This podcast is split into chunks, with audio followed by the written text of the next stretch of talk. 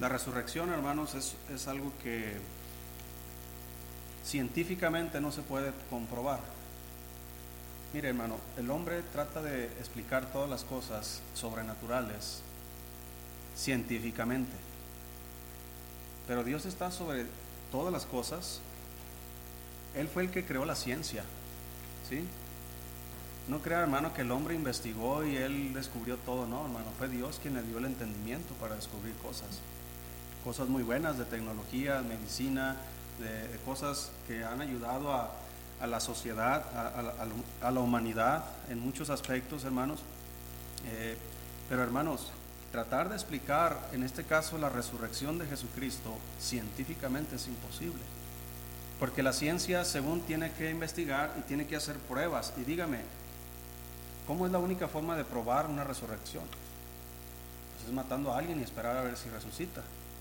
¿Verdad? Y si falló esa prueba, pues hay que matar a otro y, a ver si resucita. Y falló, entonces es imposible, hermano. Pero para Dios nada es imposible.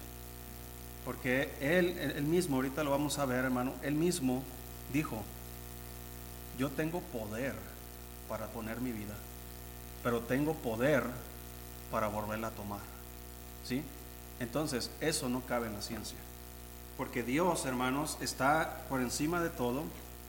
Y cuando Él está tratando de explicarnos, querido hermano, acerca de la resurrección, Él está utilizando la ciencia muchas cosas científicas o cosas que él mismo creó para explicarnos cómo funciona esto acerca de la ciencia o acerca de la resurrección, en este caso.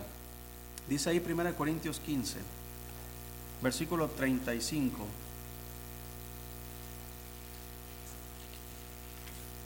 El apóstol Pablo está explicando, hermanos, sobre la resurrección Primero está diciendo, si Cristo no resucitó, entonces nuestra fe es vana y también nuestra predicación.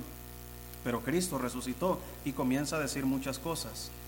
Versículo 35 dice, pero alguno dirá, ¿cómo resucitarán los muertos? ¿Con qué cuerpo vendrán? Necio, lo que tú siembras no se vivifica, sino muere antes. Y lo que siembras no es el cuerpo que ha de salir, sino el grano desnudo ya sea de trigo o de otro grano. Pero Dios le da el cuerpo como Él quiso, y a cada semilla su propio cuerpo. No toda carne es la misma carne, sino que una carne es la de los hombres, otra carne la de las bestias, otra la de los peces y otra la de las aves. Y hay cuerpos celestiales y cuerpos terrenales, pero una es la gloria de los celestiales y otra la de los terrenales. Una es la gloria del sol, otra la gloria de la luna y otra la gloria de las estrellas, pues una estrella es diferente de otra en gloria. Así también es la resurrección de los muertos. Se siembra en corrupción, resucitará en incorrupción. Se siembra en deshonra, resucitará en gloria. Se siembra en debilidad, resucitará en poder. Vamos a orar. Dios, gracias por su palabra. Bendígala, Señor. Estamos muy agradecidos por usted, Señor, por lo que usted ha hecho por nosotros. Señor, gracias por haber muerto por nosotros, pero también gracias por haber salido de la tumba, porque nuestra esperanza está en usted. Y Señor, como Pablo decía, si solamente esperábamos en usted y usted no hubiera resucitado, somos los más dignos de conmiseración. Pero sabemos que usted ha resucitado. No lo hemos visto, Señor, pero tenemos la esperanza de que lo veremos un día, cara a cara. Bendiga este tiempo y abra nuestro entendimiento para comprender su palabra. En el nombre de Jesús se lo pedimos. Amén. Dice la Biblia, la, última frase aquí, hermanos, en el versículo 43. Dice ahí, se siembra, 43, se siembra en deshonra, resucitará en gloria, se siembra en debilidad, resucitará en poder. El apóstol Pablo, hermanos, está explicando acerca de la resurrección de los muertos. Primero comienza con la resurrección de Jesucristo y, establece, hermanos, los principios fundamentales de nuestra fe, de que Cristo ha resucitado de los muertos. Él es la primicia. Él, él fue, hermanos, ahora, antes de Cristo hubo otros que resucitaron, pero ellos volvieron a morir. En el Antiguo Testamento encontramos, por ejemplo, el hijo de la viuda de Sarepta, que murió, pero fue resucitado por el profeta. También encontramos a la otra mujer en Sunem, que también, hermanos, su hijo murió y fue resucitado por el profeta. Encontramos en el Nuevo Testamento el caso, hermanos, de, Lázaro que murió y fue resucitado por Jesucristo. O también el, el, hijo de la viuda de Naín, que también fue resucitado por Jesucristo. También la hija de Jairo y otros que fueron resucitados. Inclusive cuando Cristo resucitó, la Biblia dice que también resucitaron muchos con él. Pero todos esos que resucitaron volvieron a morir. Yo no veo a Lázaro hoy día. ¿Alguien ha visto a Lázaro? ¿Lo conoce? ¿No? No existe. Bueno, sí existe, pero no está vivo. Ahí, por ahí hay una tumba de Lázaro. Por ahí hay una tumba del, hijo de la viuda de Naín. Por ahí está una tumba del hijo de la viuda de Sarepta o de la, mujer de Sunem. Por ahí están esas tumbas, ahí están las tumbas de nuestros abuelos, tatarabuelos, todos están muertos, hermanos. Inclusive aún los cristianos, ahí está Pablo, ahí está la tumba de Pablo por ahí, la tumba de David. No, sé si supo que, estuvieron vandalizando la tumba de José en Israel. Ahí está una tumba de José. Está una tumba, hermanos, de Jacob. Está una tumba de, Sara. Está una tumba, hermanos, de, de Abraham. Y la única tumba que no, no conocen es la tumba de Moisés, porque Dios fue quien enterró a Moisés. Ahí está la tumba de Noé, por ahí está la tumba, hermanos, de Enoch. Pero ¿sabe qué? Ahí está la tumba de Jesús, pero está vacía. Porque Él tiene el poder para tomar su, su propia vida. Yo no sé si la tumba que en los tours que hacen ahí en Israel que lo llevan por diferentes lugares, unos que han ido, ¿verdad? que los llevan que, que, acá, que la tumba, yo no sé si esa es exactamente la tumba o no, pero ahí ponen una tumba. Hay una iglesia que hicieron supuestamente sobre la tumba de Jesús y supuestamente, ¿verdad?, que, que iban a hacer exámenes del cuerpo de Jesús y quién sabe qué. Gente tonta, ¿verdad?, que no conoce de la Biblia, gente que es incrédula, gente que es atea, gente, gente hermano, que quiere poner en duda la resurrección de Jesucristo. Inclusive, hermanos, mire, vamos a, buscar ahí, eh, bueno, antes de establecer, hermanos, acerca de la resurrección, quiero que vea esto, hermano. Quiero tomar esta frase, se siembra en debilidad, resucitará en poder. Así es como nos va a acontecer a nosotros, querido hermano, el día que muramos. Vamos a ser sembrados en debilidad. Ningún hombre, hermano, es, es capaz de enfrentar la muerte y vencerla. El único que pudo hacerlo es Jesucristo.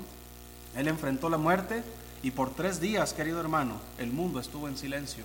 Por tres días y tres noches los ángeles estaban a la expectativa. Por tres días y tres noches habían hombres allá afuera de la tumba esperando a ver si era cierto. Pusieron una guardia para que no los discípulos lo robaran, el cuerpo de Jesús. Había gente, hermanos, los discípulos tristemente no estaban a la expectativa. Los discípulos de Jesús, hermanos, estaban tristes, angustiados, estaban desparramados como ovejas que no tienen pastor, en lugar de, hermanos, de estar como aquellas poquitas mujeres que probablemente tenían más fe que los discípulos.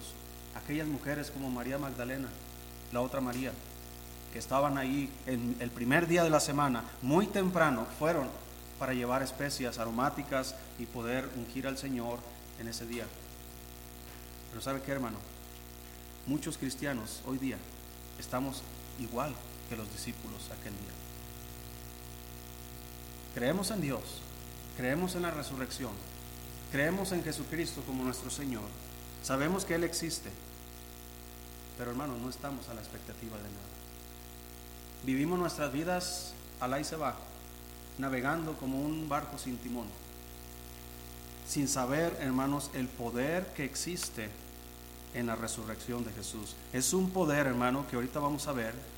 Es un poder que nos beneficia a nosotros, que nos ayuda, no solamente para cuando vayamos a resucitar de entre los muertos, pero es un poder que nos ayuda mientras estamos vivos todavía. Dice aquí, hermanos, ahí eh, Juan capítulo 11. Quiero que busque ahí. Juan capítulo 11.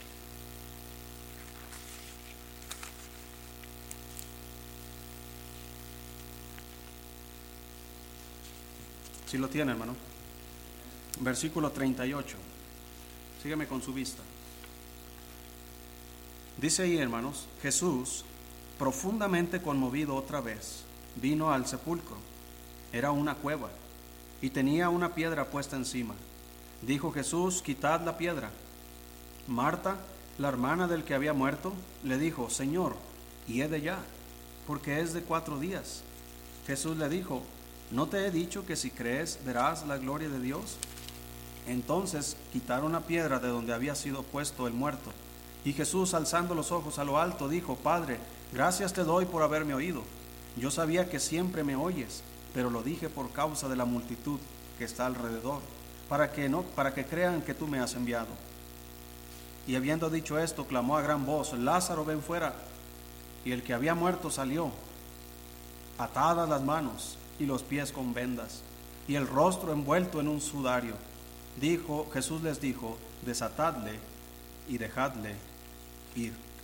Vemos aquí un hombre, hermanos, impotente ante la muerte, impotente ante las vendas, impotente ante el sudario, amarrado todavía, aunque resucitado, su resurrección no era permanente.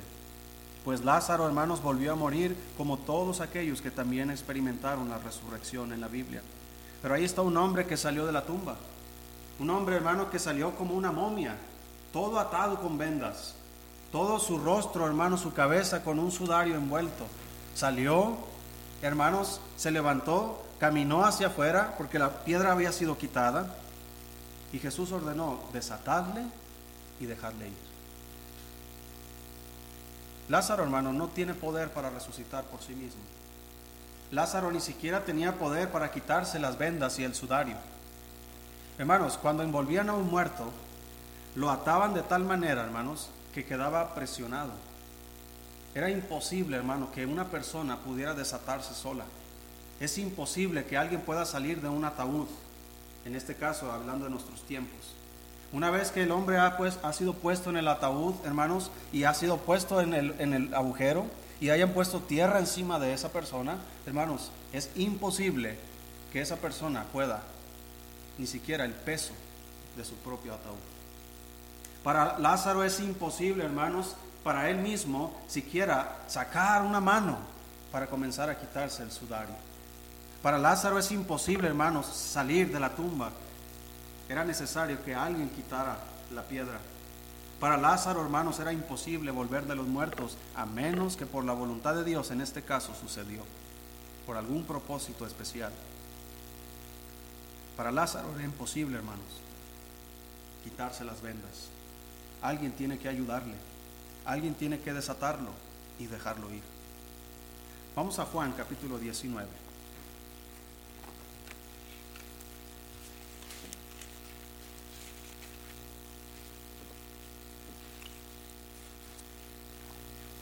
Antier que estaba leyendo estos pasajes, hermano, y ayer que estaba dando un repaso, no sé usted cuando está leyendo la Biblia, hermano, no se pone a imaginar lo que está leyendo. ¿Verdad? Que está lo que está sucediendo. Nosotros leemos de corrido, hermano, y comenzamos con la historia y avanzamos sin darle tiempo a la imaginación, sin, sin darle tiempo, hermanos, a, a la meditación. Y hay algo muy, muy especial, hermano, que yo estuve imaginando. Esto que estoy imaginando no es revelación de Dios, no es algo que está en la Biblia, simplemente como yo me imagino lo que estoy leyendo. Y tampoco estoy fuera de la realidad. Dice ahí Juan 19, 38. Si lo tienes. Dice, después de todo esto, José de Arimatea, que era discípulo de Jesús, pero secretamente por miedo de los judíos, rogó a Pilato que le permitiese llevar el cuerpo de Jesús y Pilato se lo concedió. Entonces vino y se llevó el cuerpo de Jesús. También Nicodemo, el que antes había visitado a Jesús de noche, vino trayendo un compuesto de mirra y de aloes con cien libras, como cien libras. Tomaron pues el cuerpo de Jesús y lo envolvieron en lienzos con especias aromáticas, según es costumbre sepultar entre los judíos y en el lugar donde había sido crucificado había un huerto, y en el huerto un sepulcro nuevo, en el cual aún no había sido puesto ninguno. Allí pues, por causa de la preparación de la Pascua de los judíos, y, por, y porque aquel sepulcro estaba cerca, pusieron a Jesús. Nicodemo y, y José, hermanos de Arimatea, envolvieron a Cristo, su cuerpo. Humanamente hablando, un cuerpo débil, porque el cuerpo de Jesucristo, hermano, es un cuerpo semejante al nuestro. El cuerpo de Jesucristo también tiene huesos, tiene carne, tiene sangre. El cuerpo de Jesucristo, hermanos, es el cuerpo de un judío completamente. No es un hombre de dos metros, güero, con el pelo largo y ojos azules. Así no es el cuerpo de Jesucristo. Si José de Arimatea y Nicodemo son judíos, significa que son de estatura media y son, haga de cuenta que está viendo a José de Arimatea, ¿sí? Un judío así, con la misma nariz, ¿sí? ¿Cómo van a poder estos dos hombres a uno de dos metros, güero, ojos azules, pelo largo, como lo pintan a Jesucristo? No. Lo envolvieron, tomaron su cuerpo, hermanos, hicieron una preparación de mirra.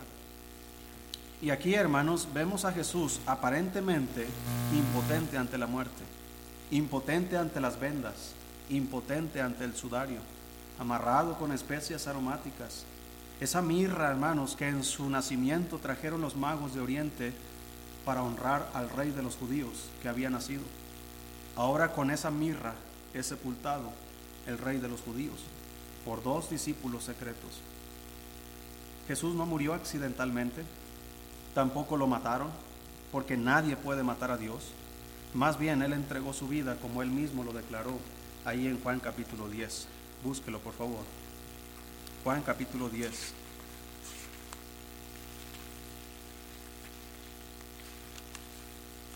Hay personas que han dicho, hermano, que Jesucristo murió deshidratado, que Jesucristo murió de un infarto, tratando de eliminar, hermanos, el hecho de que Cristo entregó su propia vida.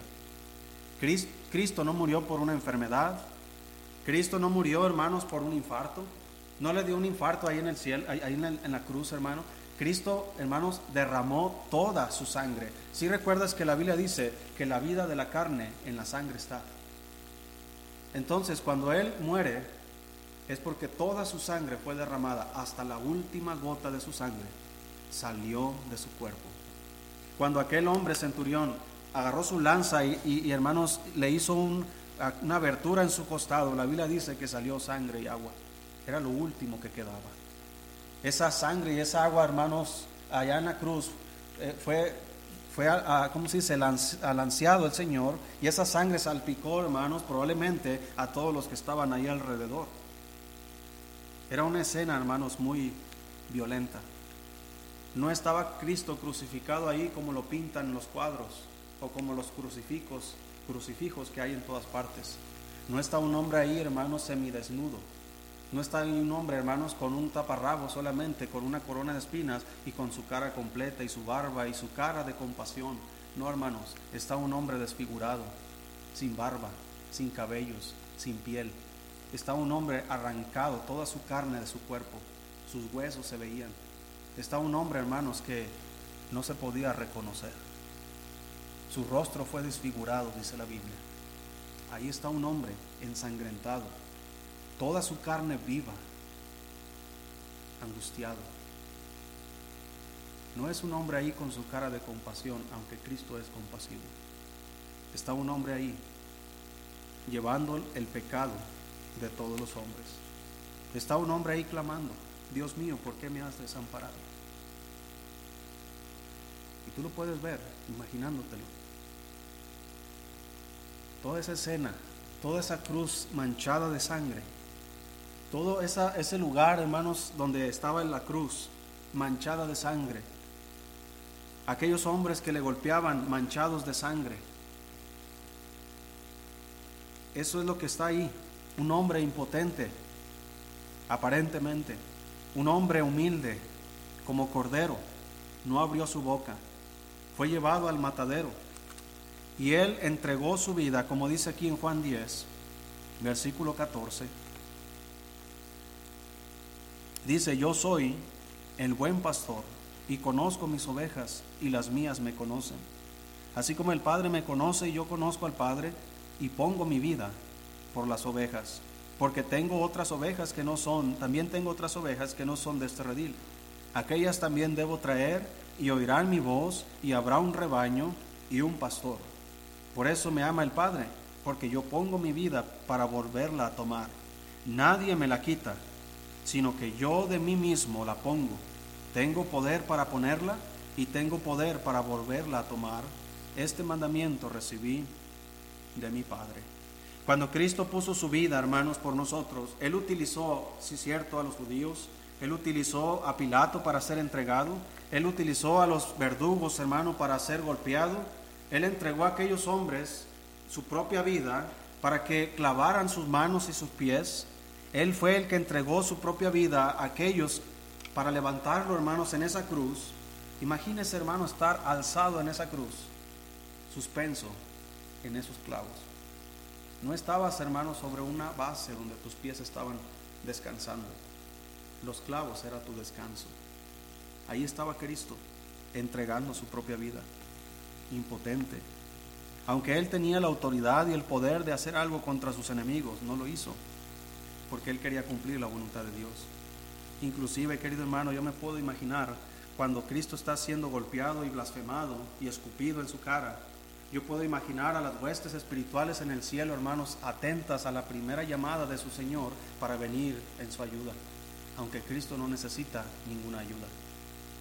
Porque ese Señor que vino, humilde, como cordero, amoroso, compasivo, piadoso, que entregó su vida sin abrir su boca, un día, querido hermano, volverá, pero ya no será aquel humilde pastor de ovejas ya no será aquel humilde carpintero, sino que vendrá, hermanos, con poder y gran gloria, vendrá y destruirá a todos sus enemigos hasta que todos sean puestos por estrado de sus pies. Entonces sí, hermanos, todos sus enemigos se lamentarán al verle.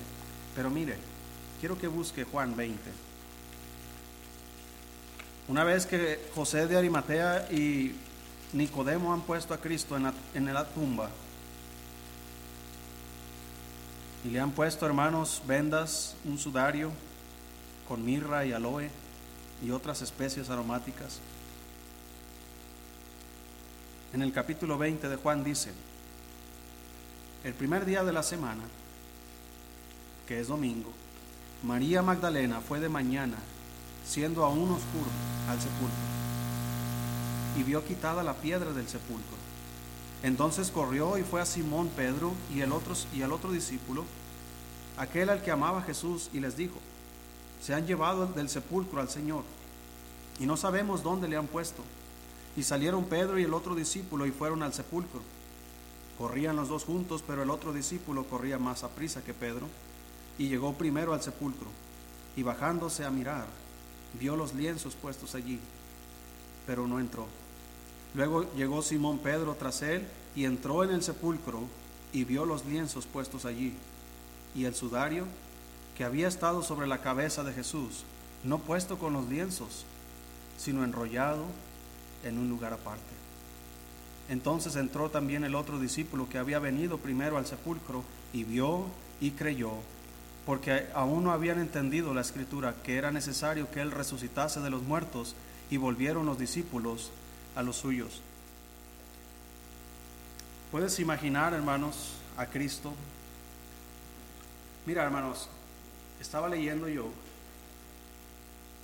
sobre la piedra. Hay una gran piedra, hermanos, enfrente, cubriendo la entrada del sepulcro. Hay un sello que eh, el rey había puesto, hermanos, con su anillo, para que no fuera violado pensando que los discípulos iban a robar su cuerpo. Había una guardia, hermanos, allá afuera. Y no creas, hermanos, que eran guardias como los de Walmart que están aquí. Esos sí eran de dos metros. Esos sí eran a lo mejor con ojos azules, ¿verdad? Y pelo largo, no sé. Esos sí eran hombres, soldados. Una guardia vigilando el sepulcro. Y estaba leyendo yo, estaba preguntándome sobre la piedra. Aquí dice que la piedra estaba quitada cuando estas mujeres llegaron.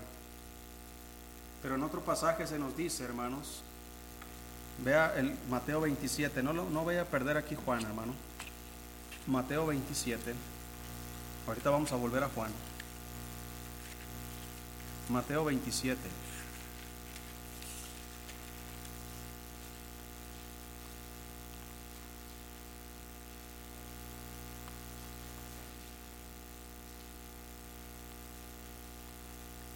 Dice ahí el versículo 62.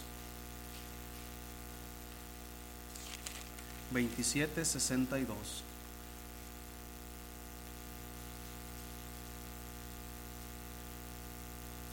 Dice, al día siguiente, que es después de la preparación, se reunieron los principales sacerdotes y los fariseos ante Pilato, diciendo, Señor, nos acordamos que aquel engañador dijo, viviendo aún, después de tres días resucitaré. Manda pues que se asegure el sepulcro hasta el día tercer, hasta el tercer día.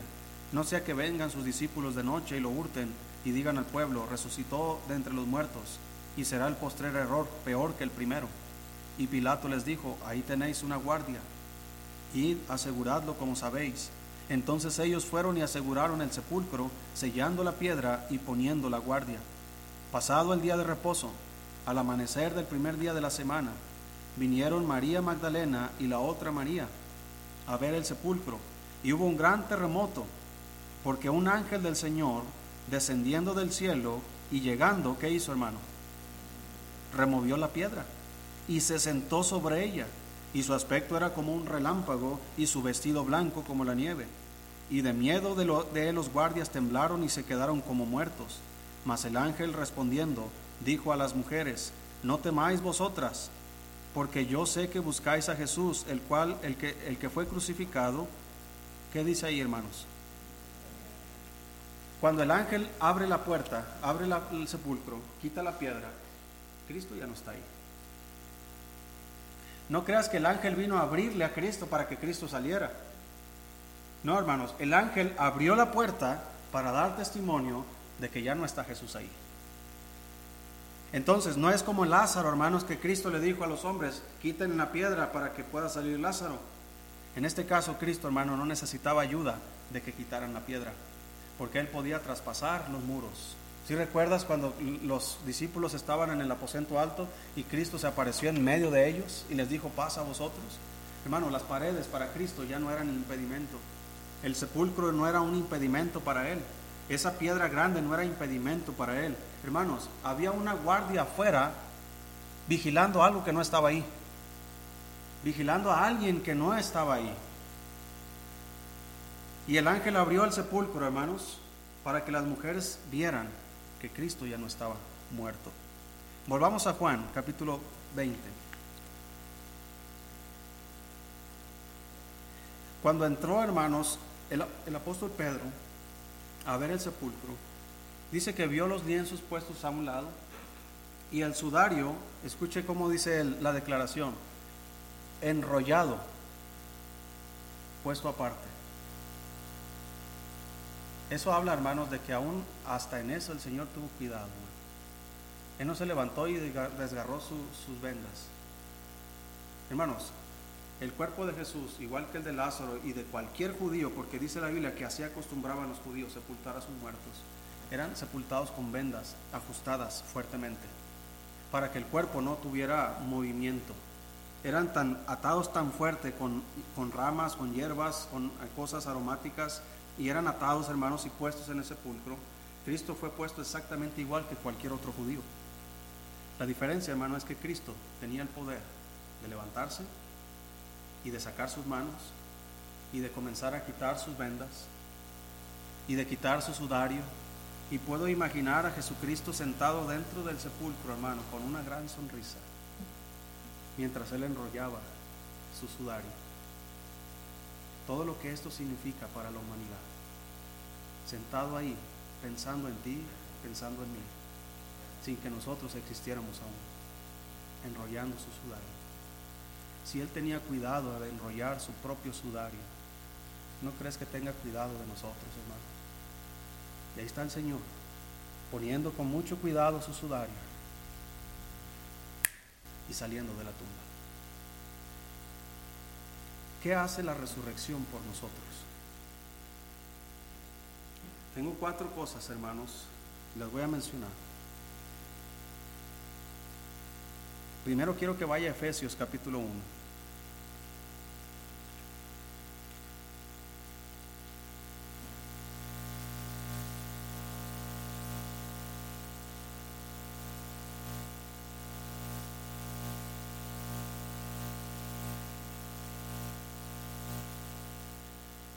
Si lo tiene, hermano.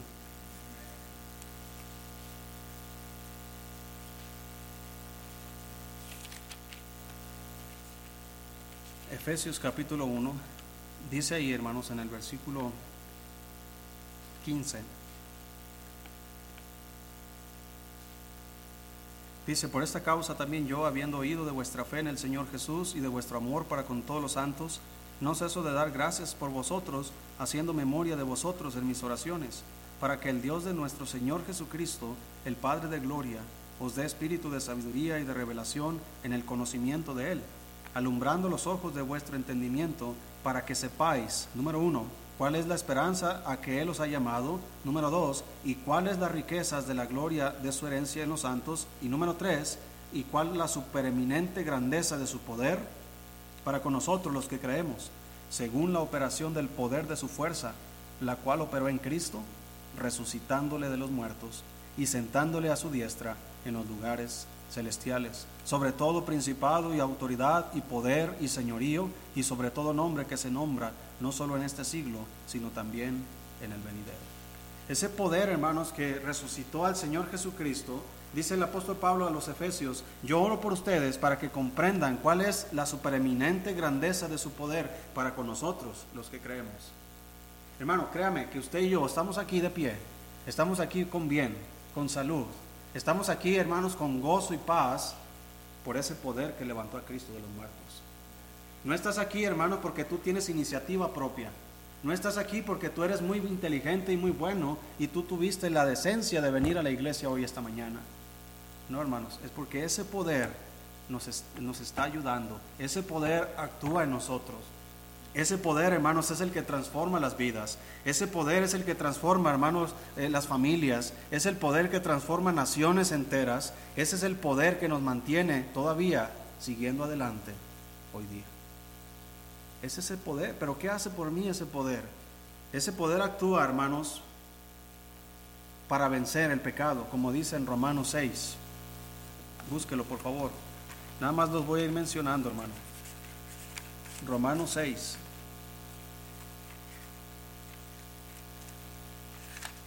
Es un poder, hermanos, que actúa para vencer al pecado. Romanos 6, versículo 1. ¿Qué pues diremos? ¿Perseveraremos en el pecado para que la gracia abunde? En ninguna manera.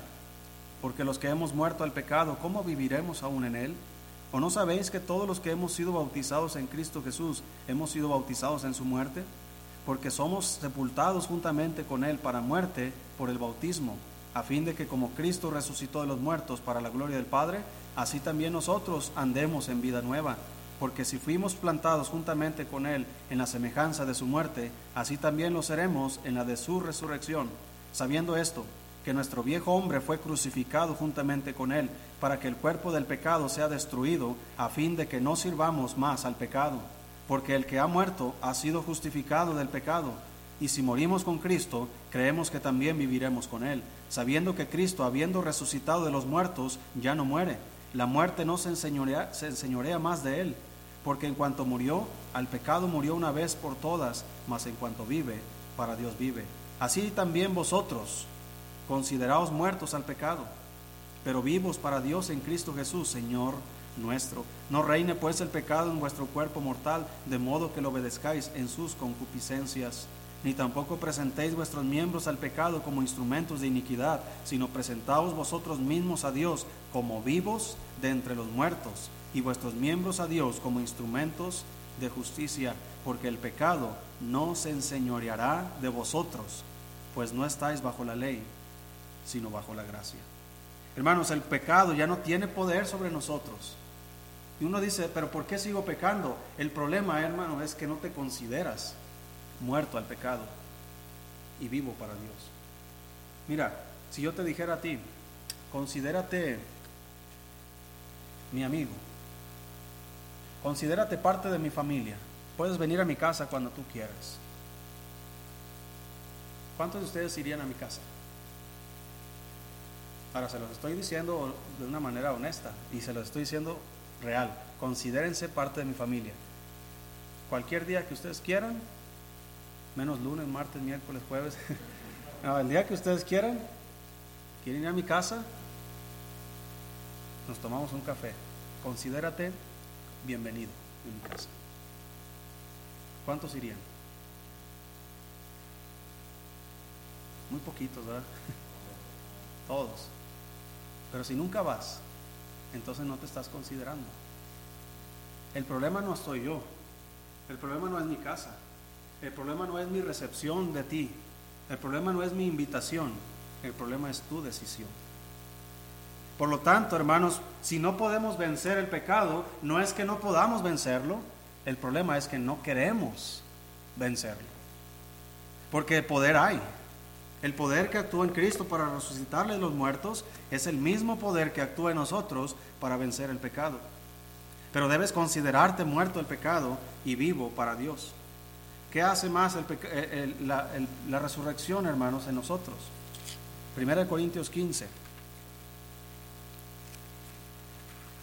Primera a los Corintios 15.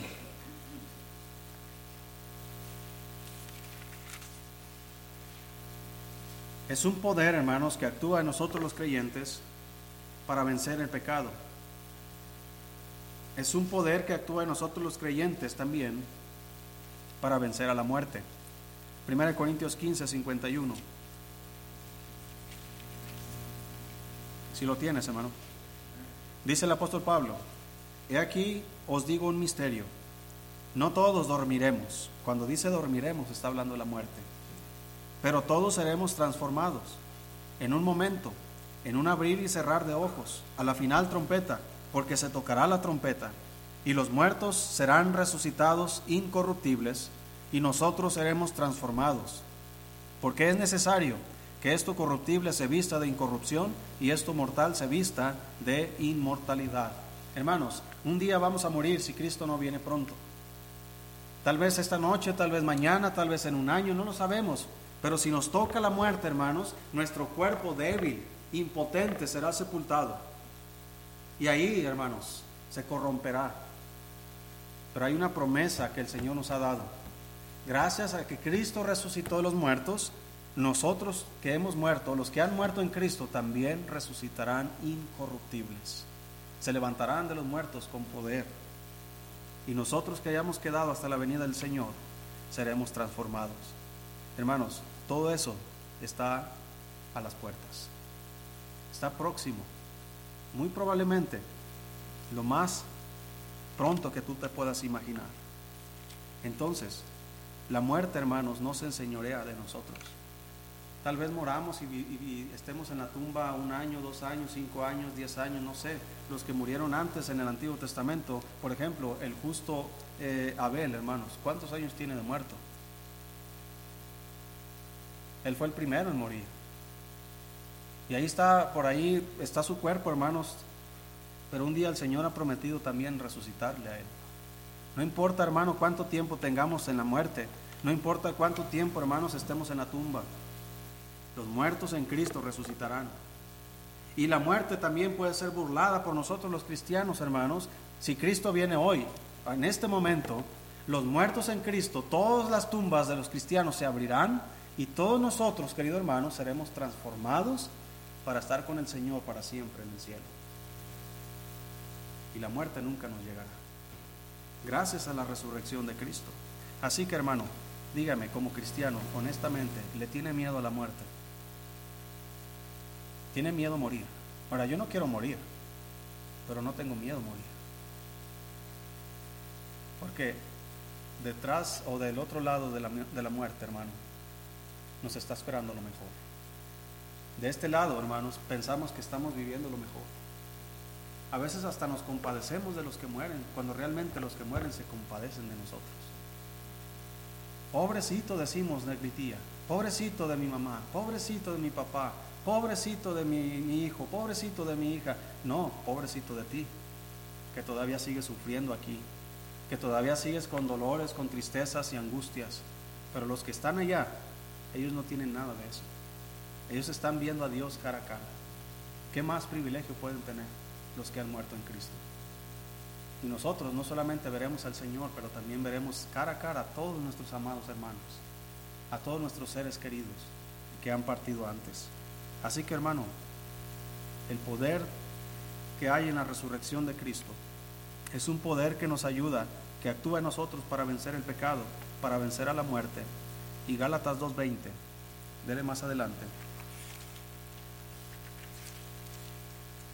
Gálatas 2.20.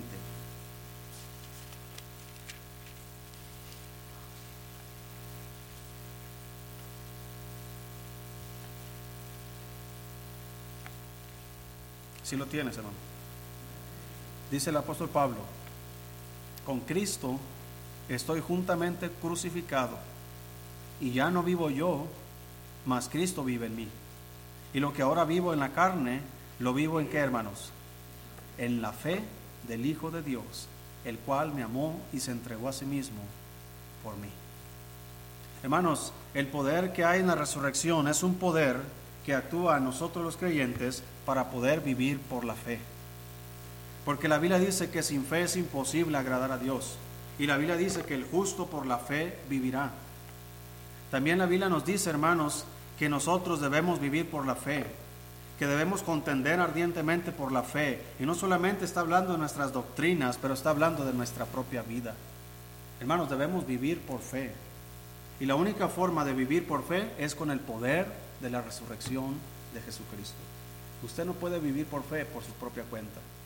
Usted no tiene poder alguno. Usted no tiene sabiduría alguna, sino a través del poder de nuestro Señor Jesucristo. La Biblia dice, fortaleceos en el Señor y en el poder de su fuerza, vestidos de toda la armadura de Dios para que podáis estar firmes contra las acechanzas del diablo, etcétera, etcétera, etcétera. Y dice que debemos tomar el escudo de la fe, aunque podáis apagar todos los dardos de fuego del maligno. Hermanos, si usted tiene fe, si usted vive por fe, usted es un cristiano como Cristo quiere que sea. Si usted vive por fe, hace todo por fe, usted todo lo que obtiene es por fe, y usted, hermanos, enriquece su fe, su fe aumenta. Su fe, hermanos, es una fe activa, es una fe que trabaja, es una fe, hermanos, que avanza. La Biblia dice, puesto los ojos en Jesús, el autor y consumador de la fe. Es una fe, hermanos, que tiene sus ojos puestos en la meta, como Pablo dijo, hermanos, en Filipenses 3 que todas las cosas que él había ganado las consideraba pérdida para ganar a Cristo, a fin de conocerle y el poder de su resurrección. Si en alguna manera llegase a ser semejante a la, a la muerte, dice. Pero dice más adelante, hermanos, no pretendo yo haberlo alcanzado, pero una cosa hago, olvidándome ciertamente de lo que queda atrás y extendiéndome hacia lo que está delante, al premio del supremo llamamiento de Cristo Jesús este poder, hermano, también nos ayuda a seguir adelante, a seguir a la meta. Hay una meta, hermano. ¿Cuántos ya llegaron ahí? ¿Alguien llegó a la meta? Ninguno hemos llegado a la meta. Los únicos que han llegado a la meta son los que ya han partido. Tú todavía estás aquí, todavía estás en la carrera, todavía sigues luchando, todavía sigues batallando contra el pecado, todavía debes seguir creciendo, esforzándote, todavía tienes que ser fiel, todavía tienes que llegar, hermanos, y prepararte porque debemos correr con paciencia la carrera que tenemos por delante. Puesto los ojos en Jesús. Y este poder nos ayuda a terminar nuestra carrera. Un día, hermanos, si el Señor me concede a mí morir, porque puedo irme con Cristo en, el arrebatamiento, pero si Él me da la oportunidad o Él me dice, tú estás destinado para morir, yo quiero morir, hermano, en el día que Cristo le ha señalado a mi vida. Y quiero morir, hermano, habiendo cumplido con toda la voluntad de Dios. Habiendo hecho todo lo que Dios me dijo que hiciera. Como el apóstol Pablo dijo, he acabado la carrera, he guardado la fe. Yo quiero llegar a ese día y decir las mismas palabras.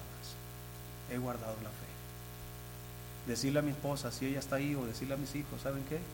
He guardado la fe. Por lo demás, me está guardada la corona de justicia, la cual me dará el Señor, pues justo. Y no solo a mí, sino a todos aquellos que aman su venida. Qué hermosas palabras para decir en el hecho de la muerte. Pero ¿cuántos mueren quejándose, lamentándose? Y perdóname mamá, perdóname papá, perdónenme hijos por esto, por aquello, lamentándose más por las cosas que no hicieron, en lugar de dar gracias a Dios por las cosas que sí hicieron. Pues este poder, hermano, nos prepara aún para ese día. Así que, hermano, vaya a Cristo y empápese de ese poder. Es un poder que lo puede todo. Es un poder que no tiene límites. Es un poder que lo cambia todo. Es un poder, hermano, que no tiene ningún límite impuesto por hombres o por cualquier potestad de demonios o de ángeles. Es un poder que lo transforma todo.